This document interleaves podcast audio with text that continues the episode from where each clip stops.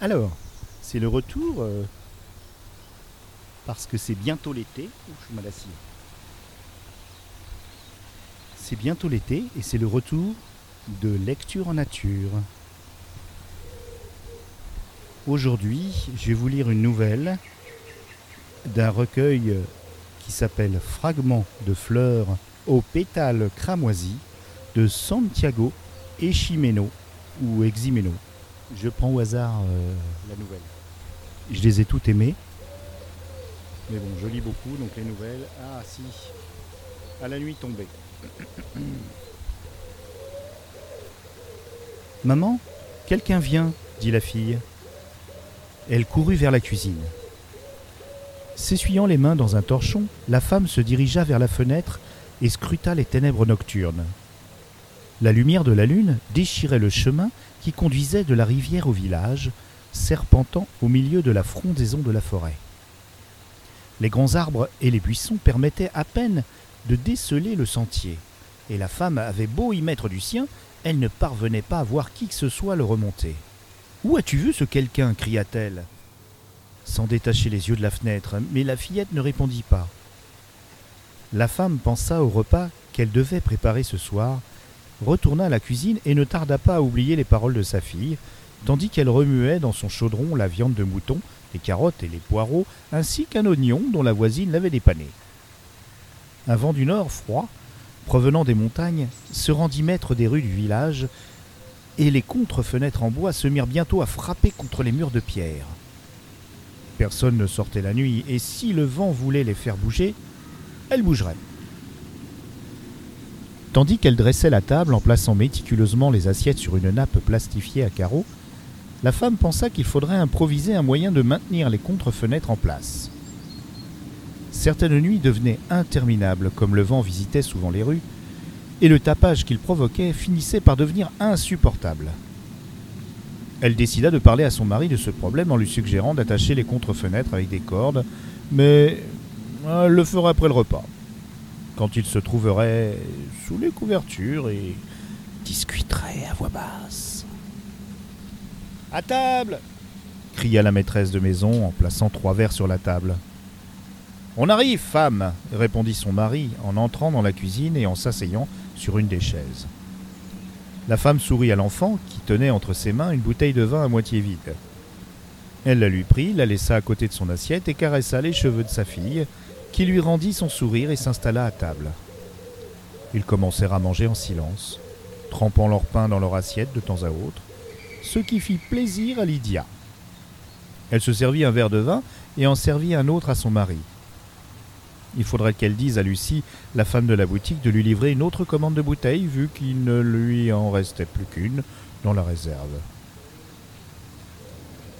Elle se demanda si elle aurait assez d'argent pour acheter un peu de jambon, ou peut-être un chorizo. Elle en doutait. C'est alors qu'on frappa la porte. Tu vois dit la fillette, en posant sa cuillère sur son assiette. Je t'avais dit que quelqu'un venait. Personne ne vient la nuit, Laura, tu le sais, répondit la mère en se levant et en s'essuyant les mains avec un torchon. Laisse, j'y vais, dit l'homme, avec un regard éteint. Et il sortit de la cuisine en direction de la porte d'entrée. Les deux femmes restèrent là, dans la cuisine, à attendre en silence. Lydia frottant ses mains sur le chiffon, Laura agitant ses pieds sur la chaise, comme si elle se balançait. Des aiguilles marquaient dix heures sur l'horloge murale, un souvenir d'un de leurs rares voyages en ville. Elle était en forme de feuille et fabriquée en cuir. Cela faisait plus de deux heures que la nuit était tombée, ce qui signifiait que le visiteur devait être quelqu'un du village, quelqu'un qui avait soudainement ressenti l'obligation de sortir au milieu de la nuit. Non, ce n'était pas très probable, pensa Lydia. L'idée de Laura, aussi illogique qu'elle s'était avérée au départ, semblait la plus plausible.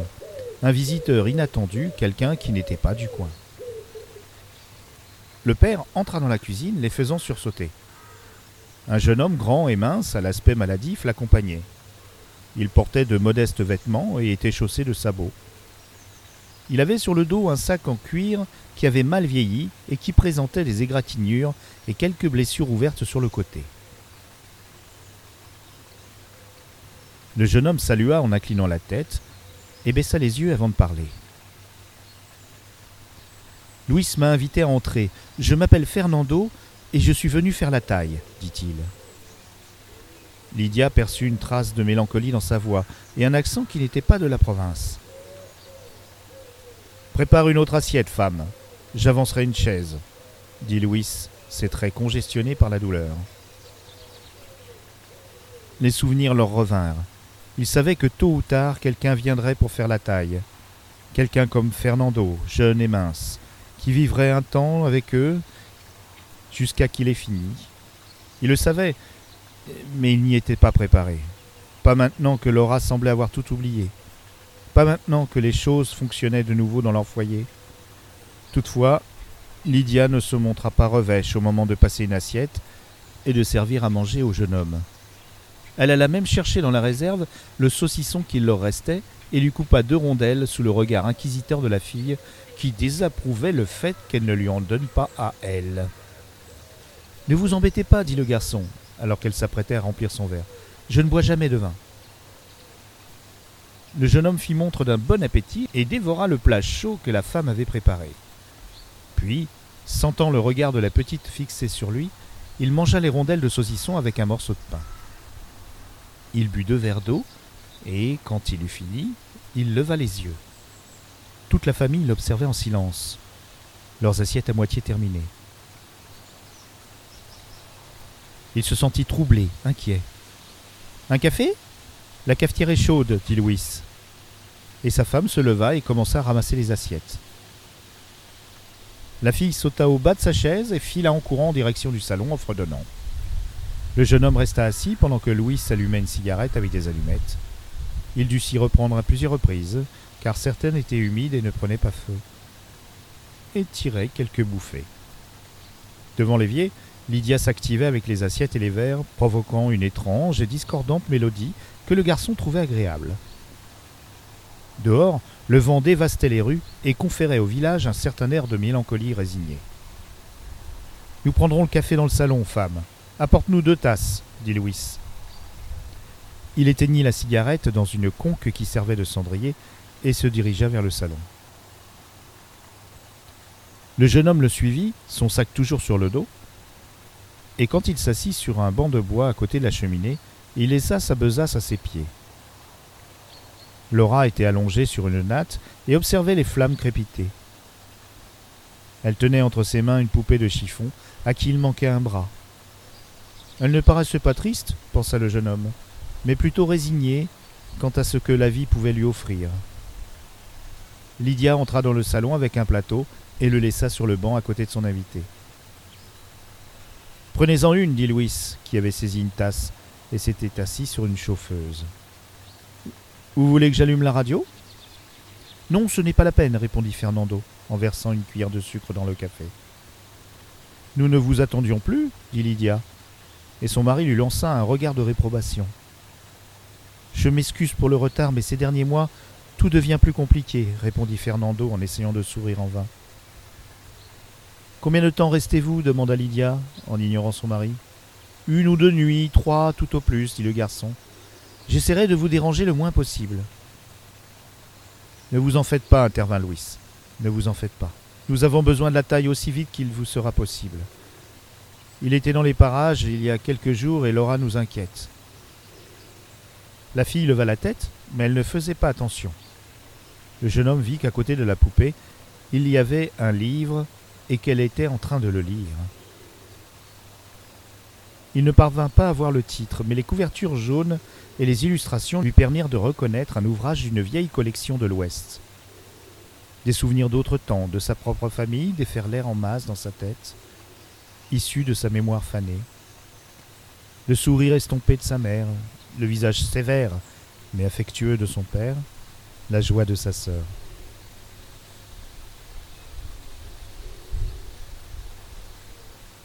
Vous dormirez ici, à côté du feu. Je vous apporterai des couvertures pour que vous soyez plus à votre aise, dit Louis, en se levant et en sortant de la pièce. Lydia se rendit à la cuisine et le jeune homme resta assis à prendre son café à côté de la fille. Les flammes de la cheminée perdaient leur vigueur, et bientôt ne resterait plus d'elle que quelques braises. On lui avait dit que dans cette région de haute montagne il ferait froid, mais jusqu'à présent il ne l'avait pas senti. Ce doit être à cause de la tension accumulée, ou peut-être la présence proche du fleuve, pensa le jeune homme. Puis, poussant le café sur le côté, il ouvrit son sac. Que transportes-tu là-dedans? chuchota la fille en le regardant avec attention. Fernando esquissa un sourire qui se figea en moue triste. Avec soin, il sortit de sa besace plusieurs objets et les posa par terre entre la fille et lui. Laura observait en silence, dans l'expectative, en sachant que ce garçon qui feignait d'être un homme euh, se sentait aussi nerveux qu'elle. Fernando ferma le sac et le laissa à côté de lui. Puis, désignant un par un les objets, il indiqua à Laura ce dont il s'agissait. Le bois de pin frais, pris de l'intérieur d'un arbre à l'écorce carbonisée et qui n'est pas mort dans l'incendie. Les outils traditionnels pour travailler le bois, la pierre à affûter, le livre contenant les récitations, relié dans un bois de pin fin et écrit avec de l'encre verte, faite à base de sève d'arbre sur des feuilles de parchemin. Et c'est tout. Laura écouta, bouche bée, regardant en détail tous les objets. Pour elle, ils étaient tous différents de ce qu'elle avait vu jusqu'à présent, à l'exception du livre. Et même ce dernier lui semblait curieux à cause de sa couverture. Elle approcha sa main pour prendre un des outils, mais Fernando le lui interdit d'un geste. Je suis désolé, lui dit-il, avec un visage contrit. Seul l'officiant doit les toucher. Peut-être lorsque j'aurai fini. Allez, Laura, c'est l'heure d'aller au lit, cria Lydia depuis la cuisine. La fille se leva, prit le livre à la couverture jaune et disparut par la porte. À cet instant, Louis entra dans le salon. Il posa à côté de la cheminée deux couvertures râpées aux couleurs fanées et prit congé du jeune homme d'un geste. Nous allons nous coucher. Faites ce que vous avez à faire.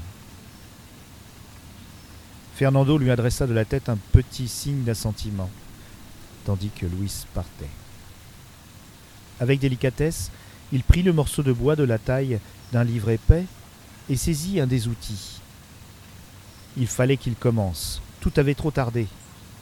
Il entreprit la tâche de dégrossissage du bois, en le dégageant des restes d'écorce brûlée. Il accompagnait chaque mouvement d'une litanie cadencée et susurrée, récitant des mots dans une langue déjà oubliée que seules de rares personnes pouvaient comprendre. Parfois il s'arrêtait, ouvrait son livre de récitation et consultait certains paragraphes qu'il n'avait pas mémorisés à la perfection. En ces instants-là, il imaginait le visage de son maître sous l'emprise de la colère. Il faudrait qu'il l'excuse, se dit-il, car il ne maîtrisait pas encore complètement l'art de la taille. De plus, tant d'autres préoccupations accaparaient son esprit qu'elle ne lui permettait pas de retenir entièrement les mots et les vers sans l'ombre d'un doute. Les flammes se consumèrent et la température dans la pièce descendit rapidement. Les yeux rougis, fatigué par l'effort, le jeune homme décida que c'était assez pour cette nuit. Il étudia le travail qu'il avait entre ses mains et vit qu'il avait avancé beaucoup plus vite que prévu. Demain, il le terminerait, très probablement à la tombée de la nuit. Il rangea la taille dans son sac et commença à ramasser les objets. Voilà à quoi il était occupé quand il entendit distinctement que l'on frappait à la porte d'entrée.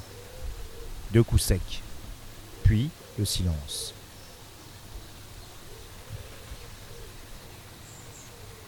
Fernando écouta, attentif. Les coups se répétèrent un instant plus tard. Des coups qu'il avait entendus en tant d'autres occasions. Des coups qui exigeaient une réponse. Fernando finit de ranger ses affaires et de préparer son lit improvisé avec les couvertures. Les coups se répétèrent de nombreuses fois, mais le jeune homme les ignora. Il savait qui frappait la porte, savait pourquoi on faisait cela. Il s'allongea, le regard perdu au plafond, en utilisant son sac de voyage comme coussin. Il laissa les coups à la porte, toujours deux par deux, toujours avec la même cadence, faire partie de son sommeil, l'accompagner, le bercer, entonner pour lui une berceuse comme celle que sa mère lui chantait, jusqu'à qu'il s'endorme profondément. Je vois que vous vous êtes levé tôt, dit Louis. Et Fernando se retourna, abandonnant un instant sa tâche. L'homme tenait un grand bol de lait, et il le posa à côté du garçon. Il récupéra la tasse de café de la nuit passée et resta là un moment interdit, debout, à regarder son invité. À côté de lui reposait la taille, d'une familiarité macabre. Les images n'apportaient pas de mon présage, pensa Luis, en détournant le regard de cette abomination sculptée dans le bois. Il vit que le jeune homme notait son rejet, et il se sentit gêné. Dominé par des sentiments contradictoires, il finit par trouver les mots pour rompre le silence qui grandissait entre eux. Vous croyez que quelqu'un du village pourrait apprendre?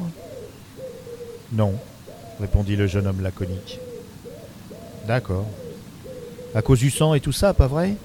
continua Louis en jouant avec la tasse de café qu'il tenait entre ses mains. Fernando prit le bol de lait et but. Essuyant les restes de crème sur ses lèvres avec la manche de sa chemise, il saisit la taille et la montra à l'homme. À cause du sang, également à cause de l'habileté, à cause de l'inspiration, à cause de nombreuses petites choses qui forment un tout, à cause de tout. Louis eut un frisson. Intimidé, il retourna à la cuisine. Je voulais juste aider, murmura-t-il. Mais le garçon ne l'entendit pas, comme il était à nouveau plongé dans son travail sur le bois. Louis laissa la tasse dans l'évier et embrassa Lydia sur la joue.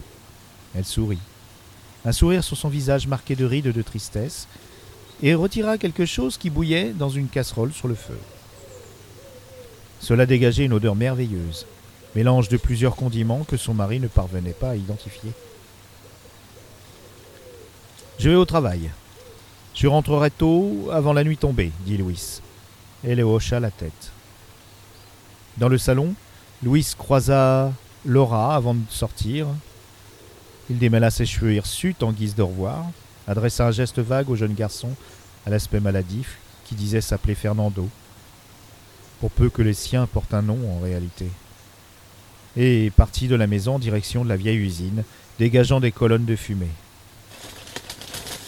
En passant à côté de la fenêtre de la cuisine, il salua Lydia comme à l'accoutumée, et celle-ci répondit par un sourire et un mouvement de tête. La lumière te dérange? demanda Laura. Fernando déposa la taille au sol pour lui prêter attention. La petite fille portait un habit rose avec des volants, qui avait été plusieurs fois reprisé aux manches et avait perdu de sa couleur au fil des ans. Elle se promenait pieds nus et semblait plus intéressée par le train en bois qu'elle avait entre ses mains que par une possible réponse. Ne te trompe pas, se dit le jeune homme. Elle en sait plus qu'elle en a l'air. Fernando prit conscience que depuis que le soleil avait point, il s'était éloigné de sa lumière centimètre par centimètre, de façon inconsciente, se cloîtrant dans les ombres que dispensaient les murs de pierre et de pisé. Non, c'est simplement qu'elle me distrait lorsque je travaille. Comme toi, répondit-il. D'accord, dit la fille. C'est ce que dit mon père, que je ne dois pas te distraire. Pourquoi chantes-tu en travaillant? Et elle s'assit à côté de lui, en attendant les réponses. Je récite, cela fait partie de ma besogne. Ce que tu fais est un cadeau pour mon frère? Fernando fut pris d'engourdissement. La fillette n'avait pas changé d'expression, ce qui laissait penser que la question en elle-même ne cachait pas de double sens. Peut-être ne comprenait-elle pas entièrement ce qui était en train d'arriver, devinait-elle seulement ce que représentait sa présence chez eux? Il se souvint des paroles de son maître quand il racontait la vénération dont ceux de sa caste faisaient l'objet. Il se souvint comment le fait d'avoir recours au service d'un tailleur requérait de grandes sommes d'argent, seulement à portée des plus puissants. C'étaient d'autres temps, des temps où ils étaient nombreux et bien préparés, et leurs rivaux timides et ignorants. Combien tout avait changé ces dernières années pourquoi crois-tu cela demanda-t-il en évitant de regarder directement dans les yeux la fillette. C'est ce qu'il m'a dit cette nuit. Il est venu me voir pour me le dire, répondit Laura, alors qu'elle faisait rouler le petit train en bois sur le sol. Et toi, que lui as-tu dit? continua Fernando, conscient qu'il naviguait en eau trouble. La petite sembla perdre son intérêt pour la conversation et se focalisa sur ses jeux avec le train. Le jeune homme remarqua la présence de Lydia sur le seuil du salon et supposa que c'est ce qui avait fait taire la fillette. Il se concentra de plus belle sur son travail, modeler le bois à l'image et à la ressemblance de la présence en maraude, à réciter les textes qui sanctifiaient chaque écharde et chaque marque. Il passa la matinée appliqué à sa tâche, entouré par les rires et les jeux de Laura, qui ne l'interrompit plus, et par l'arôme du repas que Lydia cuisinait à feu doux. Le réveil indiquait trois heures quand Lydia, s'essuyant les mains sur son tablier, lui annonça que le déjeuner était prêt. Si vous avez le temps, bien sûr, hein. si vous préférez, je peux vous servir ici. Non, ne vous en faites pas, je, je mangerai avec vous, répondit Fernando, en rangeant la taille dans le sac qu'il jeta sur son épaule. Il ne pouvait pas laisser le sac dans le salon, porter des mains inquiètes de Laura.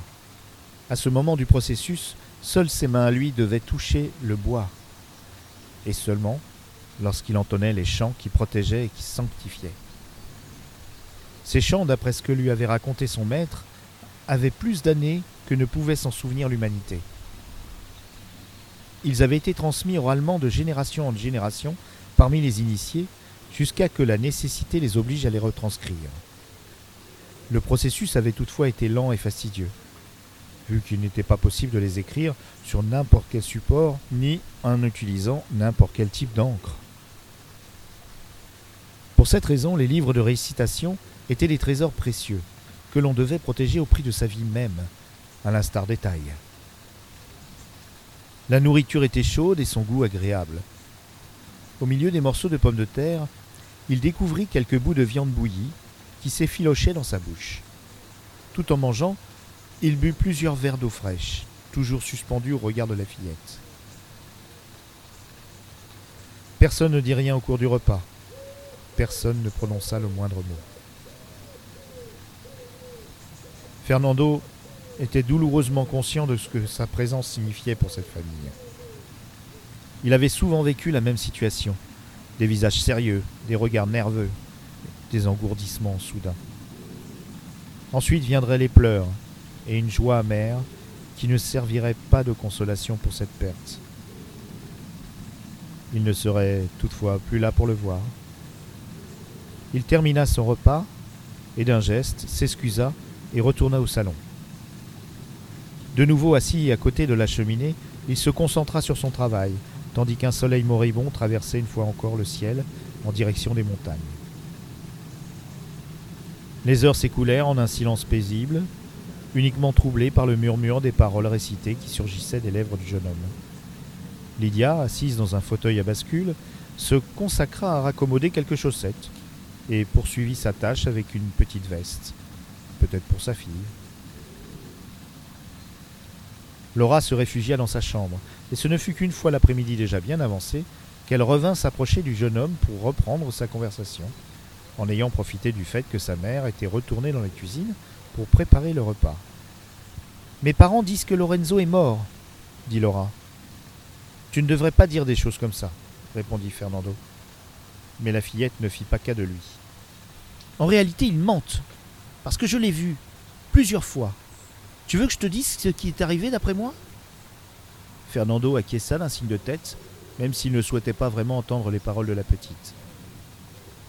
Je crois que mon frère a fait quelque chose de mal, quelque chose de très mal, qu'ils ne veulent pas que je sache. C'est pour cela qu'ils me disent qu'il est mort et qu'ils ne le laissent pas rentrer dans la maison. Fernando garda le silence, sans savoir que répondre. Les petits enfants causent toujours des problèmes, lui disait son maître, et il avait en grande partie raison, vu que nombre de ces tailles prenaient la forme d'enfants.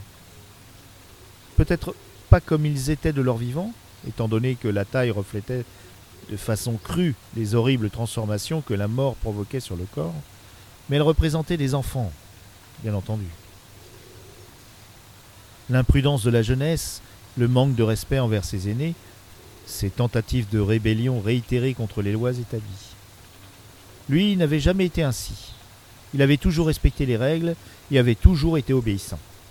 Il avait ça dans le sang. Voilà pourquoi il avait tant de peine à les comprendre, à saisir quelles étaient les raisons qui les poussaient à désobéir et à mettre en danger leur propre vie avec cette légèreté. Cette nuit, il viendra pour ton cadeau. Il m'a dit de lui ouvrir la porte. Mais papa me l'a interdit. Tu lui ouvriras, toi? dit Laura. Et sa voix avait une intonation sarcastique. Oui, je le ferai. Mais rappelle-toi, répondit Fernando en posant sa main sur l'épaule de la petite et en la regardant dans les yeux. Demain, ce sera le dernier jour où tu verras ton petit frère et moi-même. Ça, nous verrons, répondit-elle, et elle quitta la pièce en courant en direction de la cuisine.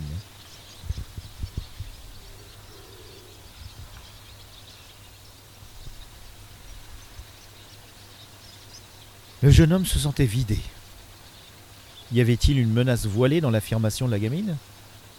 De toute façon, cela n'avait guère d'importance. Elle n'entreprendrait rien qui le mettrait dans une situation de danger. Rien pour éviter ce qu'il devait accomplir. Ou le ferait-elle?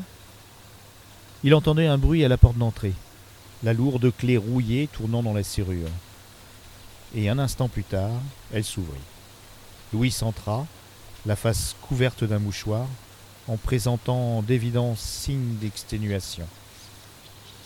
Il découvrit son visage et adressa un sourire sombre à Fernando. Ça a été une journée terrible. Je suis épuisé. Nous dînerons dans quelques minutes, si vous n'y voyez pas d'inconvénient. C'est cette nuit que... Oui, cette nuit. Après le dîner. Je ne crois pas que ce soit dans trop longtemps répondit le jeune homme, en rangeant la taille dans son sac et en le jetant sur son épaule. Vous avez déjà terminé ce. cette chose? Oui, mais je ne crois pas que vous vouliez la voir. Ne vous en faites pas. Avant minuit, je serai parti. Dans un silence complet, il s'assit à table. Lydia avait préparé des tartines de pain avec de l'huile et de la tomate, ainsi qu'un peu de fromage et de saucisson, accompagné de prunes en dessert. Un repas frugal, au cas où il serait nécessaire de l'interrompre, supposa Fernando. Il mangea avec parcimonie, savourant chaque bouchée, se délectant, comme il le faisait toujours quand il se nourrissait par plaisir. Laura semblait nerveuse et n'arrêtait pas de regarder le sac du visiteur, tandis qu'elle jouait avec de la nourriture. Louis la réprimanda du regard. Mais la fille ne prêta pas attention à son père. Puis, de manière inattendue, elle sauta au bas de sa chaise et se jeta sur la besace du garçon. Laura cria la mère. Mais Fernando s'était déjà levé et, en contenant sa violence, avait arrêté Laura en la frappant au visage avec le dos de sa main.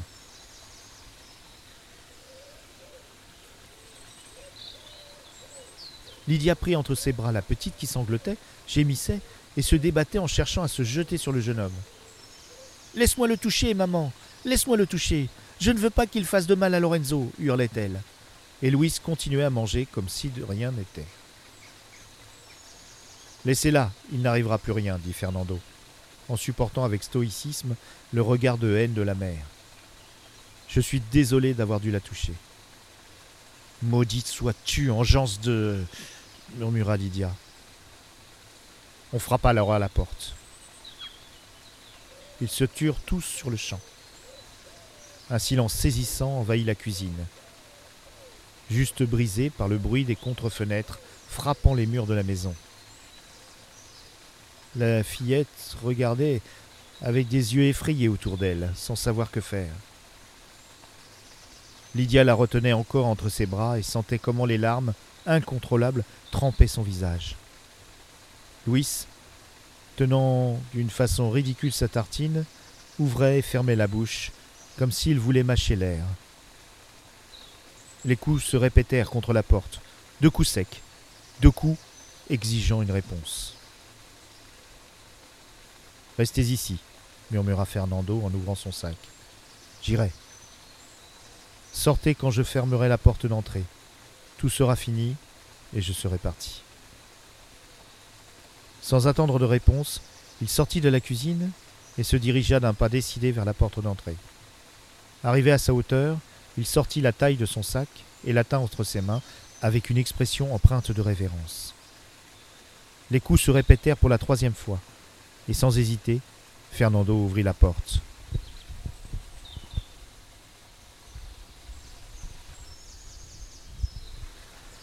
Un petit enfant d'à peine six ans le regarda avec des yeux torves et rougis. Il portait des habits élégants, peu adaptés à son âge, mais couverts de boue et de sang. Il agitait la tête d'un côté et de l'autre, ouvrait et fermait ses petites mains que terminaient de longs ongles noirs, et tremblait, en proie à une excitation nerveuse. Tu m'invites à entrer? grogna-t-il d'une voix gutturale, propre à la créature qu'il était. Fernando lui montra la taille, et l'enfant émit un feulement. Son corps s'engourdit, et ses yeux devinrent noirs, tandis qu'il reculait d'un pas sans cesser de regarder sa propre image reproduite en bois. Il ouvrit la bouche et la ferma, dévoilant ses énormes canines semblables à des crochets. Tu m'invites à entrer? répéta-t-il, et tout son corps se convulsa. Bien entendu, murmura Fernando. Entre. La créature qui avait été un enfant se rua sur Fernando, cherchant avec avidité son cou. Surpris par la virulence de l'attaque, le jeune homme recula et tomba sur le sol en tenant d'une main la gorge de l'enfant et de l'autre la taille. Merci grogna la gorge Lorenzo. Fernando sentit la puanteur provenant de la bouche de l'enfant tant leurs visages se trouvaient proches. Il tenta de l'écarter de son corps en tournant, mais il n'y parvint pas. La force qui animait Lorenzo empêchait l'étranger d'effectuer le moindre mouvement. Haletant, Fernando chercha un appui sur ses pieds et étira son corps comme s'il avait été un chat. Une fois dans la position qu'il avait de tant de fois pratiquée avec son maître, il projeta l'enfant vers le plafond. Surprise, la créature relâcha sa pression, tandis que les corps se séparaient. Fernando profita de l'instant pour se relever, prendre la taille à deux mains et enfoncer sa pointe effilée dans la poitrine de Lorenzo. Après un dernier hurlement, la créature qui avait été le fils de Lydia et Louis tomba au sol et s'agita en essayant de retirer le pieu qui le consumait avant de se dissoudre en un tas de cendres et d'os calcinés. Désolé, murmura Ferrando épuisé. Désolé. Il entendit des gémissements en provenance de la cuisine. L'heure était venue de partir, d'abandonner cette maison pleine de craintes et de mensonges. Il prit le sac au sol et le jeta sur son épaule. Avec soin, il remua les cendres, constatant que, comme les fois passées, la taille avait disparu, consumée par le même mal qui avait mis fin au jour de l'enfant. Il savait qu'il ne restait presque plus de bois sacré dans son sac, qu'il n'en restait presque nulle part. Jour après jour, il perdait cette bataille. Peu d'années s'écouleraient avant qu'il perde définitivement la guerre. Il rejoignit la rue et ferma la porte. Il faisait froid, un froid qui venait du vent et de la peur qui enivrait les gens. Il marcha sur le sentier au milieu des grands arbres, en direction de la rivière. Il ne regarda pas derrière lui la maison d'une famille de plus qui perdait définitivement un être cher, mais retrouvait la tranquillité. Un village que la peur dominait, qui ne tarderait pas à l'appeler de nouveau à l'aide. Tandis qu'il s'avançait, il remarqua qu'une plaie s'était ouverte dans la paume de sa main droite. Elle ne saignait pas, mais elle lui faisait mal. Le sang, murmura-t-il pour lui. Tout est dans le sang. Et il se perdit au-delà des bois, ignorant les pleurs et les larmes.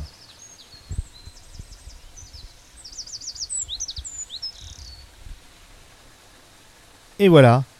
Donc c'est une euh, nouvelle qui, est parue pour la première fois en 2004 dans une autologie qui s'appelle euh, Artifex 11. Le titre original, parce que c'est une traduction donc de l'espagnol qui a été faite par Jacques Fuentealba, voilà, donc euh, traducteur et auteur, et qui est un fervent admirateur de Santiago et Chimino. Bah écoutez, j'espère que ça vous a plu. L'environnement est super joli. C'est deux petits bassins qui reçoivent une petite cascade. Et je suis à Rennes-les-Bains, un joli village euh, très sympa, rempli de, gens bah, sympas, rigolos, euh, passionnés par euh, l'ésotérisme. Voilà. Et je vais rejoindre mes amis pour l'apéro et un bon repas, un bon dîner. Mais je vous ai un petit peu amené avec moi ce soir. Ciao les amis